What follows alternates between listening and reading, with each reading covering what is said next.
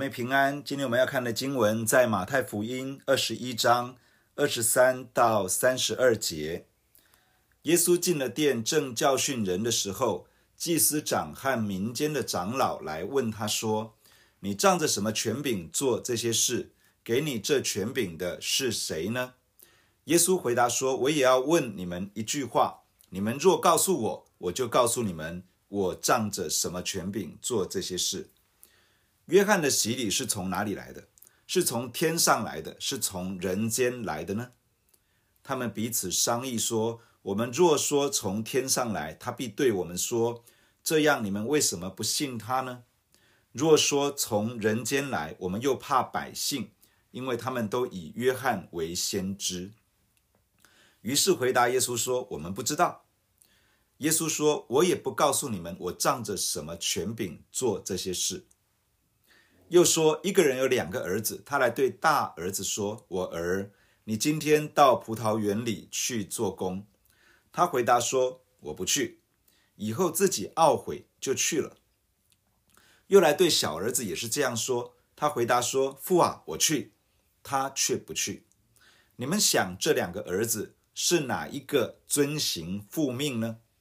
他们说：“大儿子。”耶稣说：“我实在告诉你们。”税吏和娼妓倒比你们先进神的国，因为约翰遵着义路到你们这里来，你们却不信他；税吏和娼妓倒信他，你们看见了，后来还是不懊悔去信他。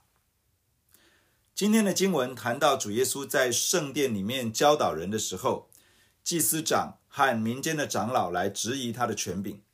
耶稣反问他们，认为施洗约翰的洗礼是从哪里来的？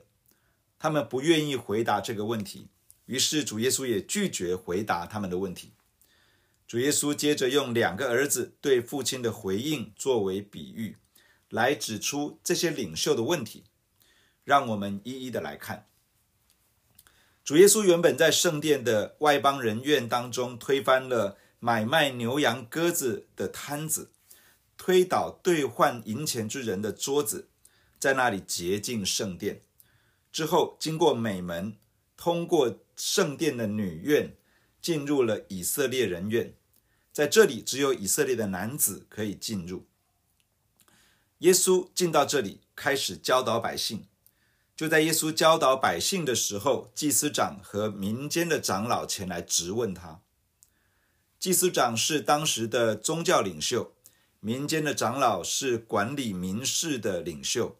两者联合一起来质疑、挑战主耶稣的权柄。他们问耶稣说：“你仗着什么权柄做这些事？给你这权柄的是谁？”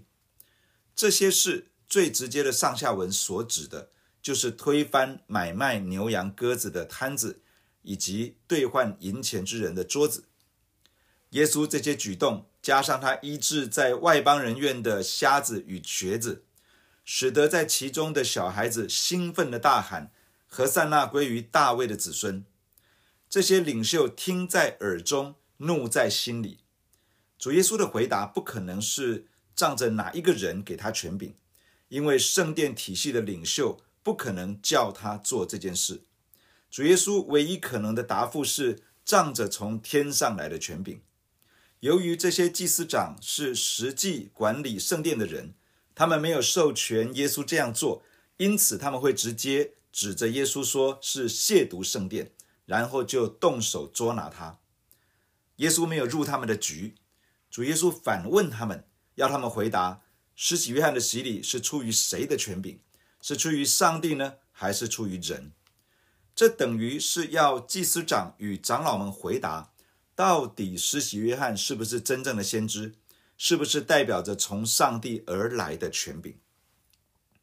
这些宗教领袖与民事领袖瞬间陷入两难，他们心中暗自盘算着如何回答。他们在心中的沙盘推演如下：假如我们说从天上来，我们等于承认施洗约翰是上帝所差来的先知。约翰曾经见证眼前这个拿撒勒的耶稣是上帝所设立的基督。这个人一定会问我们：那么你们为什么不接受约翰的见证呢？假如我们说从人间来，那这就严重了，因为百姓都认为约翰是真先知啊。这样我们就等于与百姓公然对抗，这样子对我们很不利。权衡之下，他们实在不知道怎么回答，于是他们告诉耶稣说：“嗯，我们不知道。”这些领袖不敢正面回复耶稣的问题，因为他们里面惧怕百姓。位居权柄的人，真正该惧怕的是赋予权柄的那一位。祭司长的职责是带领众祭司们协助百姓献祭，将百姓的需要带到上帝的面前，教导上帝的子民遵行上帝的话语。民间长老的职责是运用上帝话语的原则去治理百姓。真正给予他们权柄的是选召他们的上帝，他们真正该做的。是敬畏上帝，并教导百姓活在上帝的心意中。惧怕使人容易落入魔鬼的网罗之中，以自身权位与利益作为优先考量，这将会使得一个人渐渐失去上帝的同在与祝福。因为我们真正该敬畏的是握有我们生命气息的上帝。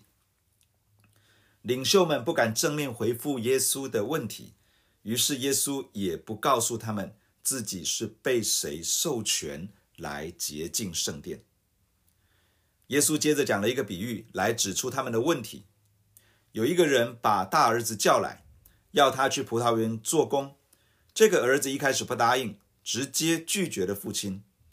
但是没有多久，他心中懊悔，就自己乖乖的去了。老爸被大儿子拒绝之后，去找小儿子。要小儿子去葡萄园工作，小儿子口头答应了，却一直都没有行动，因为他根本就没有要去。耶稣要他们回答，哪一个是真的遵行爸爸的吩咐呢？答案很明显，他们也知道，于是他们回答是大儿子。耶稣接着宣告了一件震惊的事实，却是这些领袖无法接受的事实。耶稣说。税吏和娼妓会比你们先进入神的国，因为他们听从了施洗约翰的教导，悔改归向上帝，因此能够进入神的国度。但是你们看见的这些领受约翰信息与教导的人，他们的转变，你们看在眼里，却仍不愿意相信。因此，这些被你们厌弃、瞧不起的税吏与娼妓会进入神的国度，但是你们的不相信与不悔改。使你们在神的国度里面无份。耶稣的话让我们看见，真正的信仰不是口头上的信仰，真正的顺服不是口头上的顺服，与上帝真正的关系也不是口头上的关系。口头上的敬拜赞美，口头上的虔诚祷告，若是没有真正的放下自己，降服在上帝的主权之下，去遵行上帝的话，那么口头上的一切。都只是表面，而没有实质，没有真正的信心，没有真正的顺服，与上帝也没有真正的关系。另外一方面，我们也看到，不论曾经犯过多少错误，不论曾经离神多么的遥远，只要愿意从心里悔改，重新选择上帝的话语及道路，上帝都敞开双臂接纳，欢迎我们进入神的国度。开始新的生活，在上帝的面前，只有悔改与不悔改的选择，没有中间地带。而进入神国度的资格也只有一个，就是真心悔改，回应上帝，回转归向他。弟兄姐妹，让我们一起来到神的面前来祷告。亲爱的主耶稣，我们感谢你透过今天的经文对我们的心说话。主耶稣，你来到这个世界上，呼召人回转归向神，呼召人有真实的悔改，以至于可以进入到上帝的国度。亲爱的耶稣，我们来到你的面前，我们仰望你，我们承认我们活在这个罪恶的世界里面，我们有许许多多远离神的心思、态度、想法、观念以及行为。亲爱的主，当你向我们发出一个邀请，悔改进入神的国度的时候，主耶稣，我们愿意在你的面前回转。主啊，我们愿意放下自己，我们愿意离弃罪恶，我们愿意出黑暗入光明。亲爱的耶稣，你帮助我们，带领我们，让我们在你的面前回转的时候，主啊，让我们领受新的生命，让我们领受新的力量，让我们领受新的恩典，把我们带进到一个神国度里面的生活样式，使得我们经历生命的改变，经历生命的更新，越来越有力量。活在上帝国度那个荣耀的样式里面，亲爱的主，你帮助我们。主，我们承认有的时候我们的信仰很表面，我们口头赞美敬拜，我们很虔诚的祷告，但有的时候我们仍旧放不下自我，放不下自己，降服在你的面前去遵行你的话。求你怜悯我们，求你赦免我们，求你施恩在我们的身上。主啊，从今天开始。帮助我们每一个弟兄姐妹，不单是口头的敬拜你、赞美你，帮助我们更从心里面顺服你，更从心里面降服在你的权柄跟大能之下，在你的面前成为一个顺命的儿女，在你的面前成为一个蒙爱的儿女。求你赐福在我们的教会，主啊，你帮助我们不断的把这悔改的恩典赏赐在我们的身上。主啊，我们承认我们跟这个世界。常常有一种拉锯的关系，主，我们的心常常在一种拉扯的里面。我们很羡慕你的话，我们很渴望活在你的国度中，我们很渴望紧紧的跟随你。但是我们同时感受到，在我们老旧生命里面的那个影响，以及这个世界的拉力。主啊，你救我们脱离这样的一个光景，释放你的恩典，让圣灵的大能浇灌在我们的身上，浇灌在每一个弟兄姐妹的身上。浇灌在整个教会，主啊，当我们选择回转到你面前的时候，求你把得胜的力量也加添在我们的身上，使我们不单是在心里面选择悔改，我们更经历你的大能，帮助我们可以活出一个你所要的生活。求主赐福在我们每一个弟兄姐妹的身上，带领我们在今天经历你的能力、你的权柄，托住我们，与我们同在。谢谢你。奉耶稣基督的名祷告，阿门。假如你喜欢我们的分享，欢迎订阅并关注这个频道。假如你从今天的分享当中得到帮助，欢迎你分享给更多的人。愿上帝祝福你，阿门。